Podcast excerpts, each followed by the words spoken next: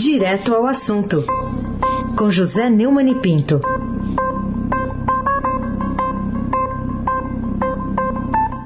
Preparando o bracinho, hein, Neumann? Bom dia. Estou aqui olhando para ele. Bom dia, Raíssen Abac, Carolina Ercolim. Bom dia. Bárbara Guerra, Almirante Nelson e o seu transatlântico. Não é esse que tá parado lá no canal de Suez? Não é não, né? Ela está parada no canal de Suez? Não é esse não? É gigante? Calhou-lhe. É, é gigante. é. Clã Bonfim, Manuel, Alice Isadora. Bom dia, melhor ouvinte, ouvinte da Rádio Eldorado 107,3 FM. Eisenbach, tríplice coroado, o craque.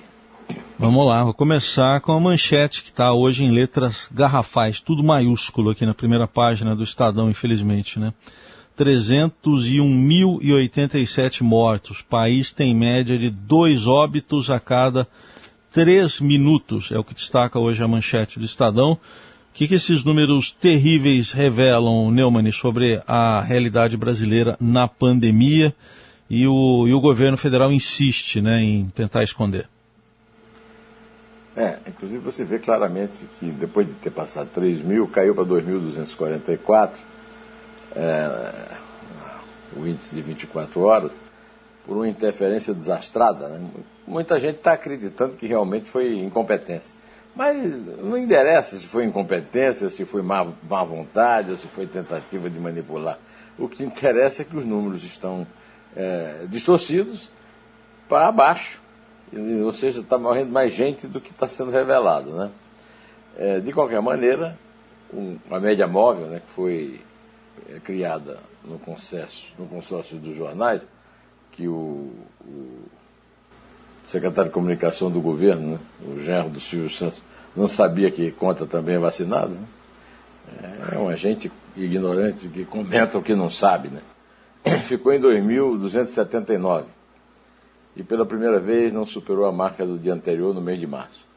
Com os números do dia, o país superou a marca de 300, 300 mil mortes por coronavírus. Os números poderiam ter sido maiores se não tivesse havido uma mudança de preenchimento dos dados do Sistema de Informação de Vigilância Epidemiológica de Gripe. O Ministério da Saúde criou novos campos obrigatórios e isso provocou lentidão no fornecimento dos dados. Só fazem coisa para atrapalhar tudo, a comunicação, a, o direito que o cidadão tem de saber da realidade sanitária do país, e de novo foi obrigado a recuar ao modelo anterior. E alguns estados, como São Paulo, divulgaram dados diários com possíveis subnotificações em alguns municípios. A tendência é que hoje os números voltem a ficar mais altos, infelizmente. Nesta semana, o Brasil foi responsável, o Estadão anotou uma coisa terrível né, embaixo da manchete, da notícia da manchete e da foto na dobra de cima da primeira página.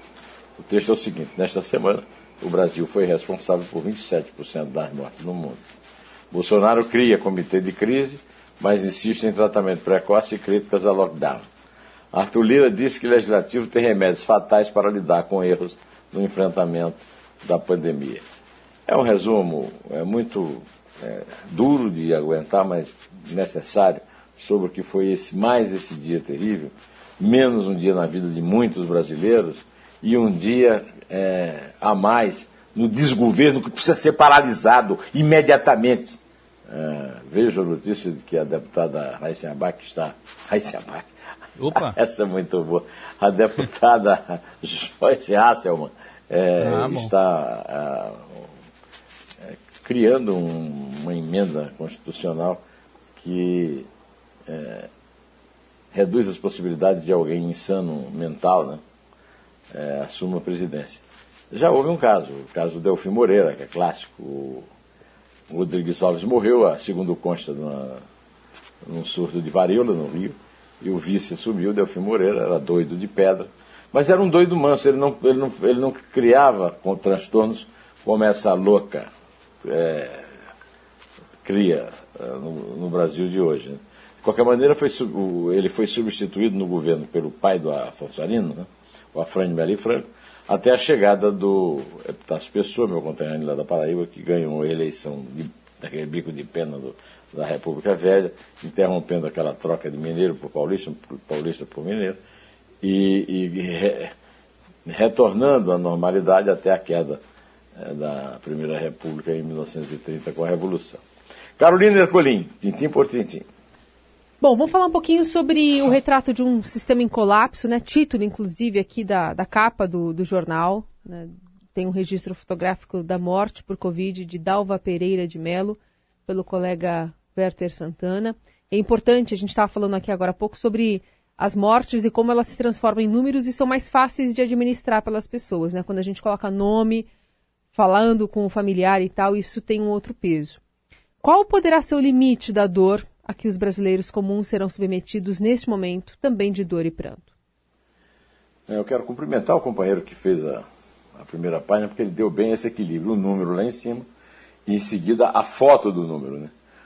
o filho, com a foto da mãe, retratado pelo Werther Santana, é, com a seguinte legenda, com Covid, Dalva Pereira de Mello, de 67 anos, é, esperou por três dias por uma vaga na UTI, não resistiu e morreu. Era a estrutura da família, diz o filho Rafael. Olha, é, além desse show é, de humanismo e e de consciência coletiva cívica dada pelo Estadão, eu tenho a registrar mais um editorial histórico a respeito do idiota que nos governa. Idiota não no sentido de desequilibrado mental, não sei se é desequilibrado mental, o que interessa é que é uma pessoa completamente desprovida de qualquer senso de humanidade. Um presidente improvisado, diz o editorial. Bolsonaro vestiu um mal ajambrado figurino de estadista nas últimas horas, não porque subitamente passou a se preocupar com o padecimento de seus concidadãos, e sim porque a queda acentuada de sua popularidade, em razão de sua desastrosa administração da crise, ameaça sua reeleição. No dia seguinte, Bolsonaro, depois de se reunir com governadores e dirigentes de outros poderes, anunciou a criação de um comitê para tomar decisões sobre a pandemia, algo que deveria ter sido feito há um ano. A sensação, no entanto, é que o tal comitê é só parte da encenação mambembe do Bolsonaro. O, o presidente que hoje acena com diálogo e cooperação é o mesmo, que dias antes chamou de tiranetes os governadores que adotaram toque de recolher contra a pandemia e entrou no Supremo Tribunal Federal contra eles. Ao rejeitar a ação, o ministro Marco Aurélio Mello, além de salientar o erro grosseiro do presidente ao assinar ele próprio a petição e não a Advocacia Geral da União, disse que ao presidente da República cabe a liderança maior a coordenação dos esforços visando o bem-estar dos brasileiros. Mas Bolsonaro definitivamente não nasceu para esse papel. É, eu queria acrescentar, é, nós já ouvimos o, o editorial lido, né? eu queria acrescentar que comitê da crise só com governadores ditos amigos e ministros é mais uma face insuportável de um chefe de desgoverno que não dá para tolerar, mesmo no papel de rainha insana de uma republiqueta do novo coronel vírus. Esse desgoverno está na UTI Lembra daquele personagem do. do era desligar o tubo? É. é ah, sem o, sem o César Saqueta aqui, eu estou meio a pé aí, né? Hein, hein? Do, do Jô Soares. Me tira o tubo. Me tira o era tubo. Um, era um general que dormiu na ditadura e a, dormiu, entrou em coma, né, na ditadura e acordou na democracia. Pois é. Aqui aí, nós estamos na, na, perspectiva de dormirmos na democracia e acordarmos na ditadura de uma rainha insana. É. Em plena republiqueta não diria de bananas, que seria um, um desdouro, uma fruta que eu adoro. É, eu e a Isabel comemos aqui bananas. Aí o, o Arthur, o Arthur, um tremendo devorador de bananas. Não sei se é do, do Vale do Ribeira ou do Equador. Qual será, hein? Raíssen Abac, o craque. Bom, outro assunto que eu queria abordar com você, também está em manchete aqui do Estadão, o Conselho Federal de Medicina nega conceder aval à cloroquina mas admite investigar médico que indica kit Covid como cura. O que, que você diz sobre esse posicionamento aqui do Conselho Federal de Medicina? Essa notícia que está na primeira página, como você lembrou, que mesmo após a publicação ao longo dos últimos meses de estudos que demonstram a ineficácia de medicamentos como a cloroquina contra a Covid-19 e a manifestação de entidades como a Organização Mundial da Saúde desaconselhando o uso do remédio, o Conselho Federal de Medicina defende que ainda não há consenso científico sobre o uso dessas drogas no tratamento precoce da doença. Uma, uma das personagens mais grotescas, uma das personagens mais imbecis desse nosso panorama hoje é o presidente do Conselho Federal de Medicina, o senhor Mauro Ribeiro, um, um, é, um, é, é, um, é homônimo de um querido amigo meu, jornalista, que foi aqui de economia no Estadão, mas é um completo estafermo. Né? Ele disse que o Conselho não pretende rever parecer de abril do ano passado que autoriza os médicos brasileiros a prescrever um remédio, porque essa ideia de que a ciência já concluiu que essas drogas não têm efeito não é 100% verdadeira. Ele tira isso da onde? Se você for para a literatura, você tem de tudo. Trabalhos que mostram a efetividade dessas drogas no tratamento inicial da Covid e outros tantos que mostram que essas drogas não têm efeito nenhum na Covid. Ambos os lados têm trabalho com metodologias questionáveis, ele afirmou. Olha, o que eu, sei, o que eu tenho a dizer meus queridos amigos, Carolina Ercolim e Raíssen Abac, é que os heróis da luta contra a Covid não têm mais condição de conviver com uma entidade tão omissa, tão cúmplice, tão indiferente à vida do povo, quanto esse desgoverno assassino e desumano. Carolina Ercolim, tintim por tintim. Queria que você me explicasse o gesto que Felipe Martins, né, um nome aparentemente importante, porque sempre é blindado dentro do governo, fez ali durante a sessão do chanceler Araújo, tentando explicar a, a, relação da pouca vacina que tem entrado no Brasil por conta das relações internacionais. Que, que gesto é aquele? Bom, a, a, fotografia flagrou, né? Um gesto pornográfico, um gesto à altura do desgoverno Bolsonaro e desse assessorzinho, desse vagabundinho que não tem o que fazer e vai para o Congresso ofender o Congresso, né? É, o, o, o Randolfo Rodrigues ficou exaltado, com toda a razão. Numa sessão do Senado Federal, durante a fala do presidente do Senado, um senhor está procedendo gestos obscenos, ironizando o pronunciamento do presidente da casa, disse ele. É, já basta o desrespeito que esse governo está tendo com mais de 300 mil mortos. Não aceitamos que um capacho do presidente da República venha ao Senado nos desrespeitar. Eu acho que é um caso de demissão imediata, processo administrativo e criminal para punir um imbecil e, e acabou. E não, não tem que conversar muita moleza sobre uma pessoa que nunca teve nenhuma importância, a, a não ser para transmitir ideias estúpidas e estapafúrdias através de um presidente estúpido e estapafúrdio como é o Jair Bolsonaro. Aí se abaque, você é, é o craque. E eu também. Só para O tríplice curado. E o fax? E o fax? Como é que é? Bom, só para quem não viu, é, é, é, um gesto de mandar tomar num determinado lugar, mas que também está sendo apurado se tem a ver com supremacistas aí. Enfim, ele disse que estava arrumando ali a lapela. É um jeito ele, é, curioso. Sem pegar na lapela, né? É, é, ele, jeito... ele encosta, se ele fosse pegar na lapela, ele encostaria o polegar e o indicador é. na lapela. Não, o, o indicador está encostando no, no polegar, formando Isso. um círculo que Isso, lembra um o chamado, digamos, o fim do, do, do sistema digestivo. Né? Isso. E, e, e, Eu vou tentar prosseguir aqui agora com, com outro assunto aqui. A manchete é: ex-assessores de Bolsonaro sacaram 90% do salário pago com filhos por filhos 01 e 02. Essa manchete que está no UOL. Queria que você falasse né, dessas investigações, que evidências faltam ainda. Amanda Rossi, Flávio Costa, Gabriel Pessoa e Juliana Dalpiva, do UOL, da Folha, é, noticiaram, a principal notícia do portal da UOL, do UOL, que seis pessoas que tiveram cargos no gabinete de Jair Bolsonaro na Câmara de Deputados antes de 2007 sacaram pelo menos 90% dos salários que receberam quando se tornaram anos depois assessores de Flávio e Carlos Bolsonaro na Assembleia Legislativa do Rio e na Câmara Municipal do Rio, respectivamente. Eles receberam, Heisen, não foi assim um dinheirinho pouco não, viu? 1 milhão e 580 mil reais e retiraram em dinheiro vivo pelo menos 1 milhão e 410 mil reais. Esses seis funcionários tiveram sigilo bancário pela investigação da, do peculato no gabinete do Flávio Bolsonaro na Lege.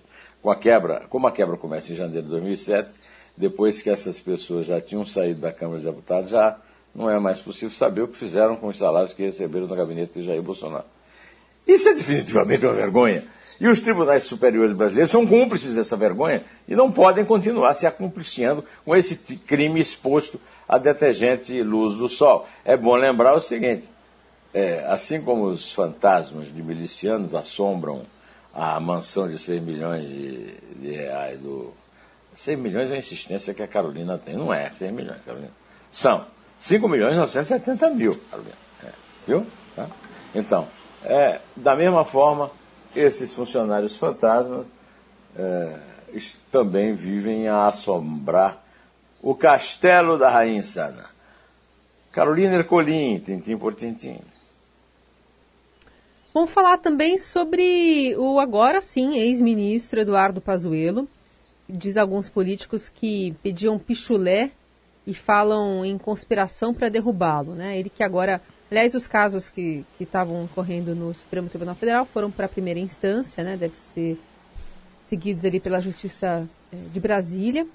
Mas queria entender o que, que você tem a dizer sobre essa denúncia, né, feita por um general da ativa e para quem Bolsonaro, depois de exonerá-lo, busca um meio de garantir foro privilegiado.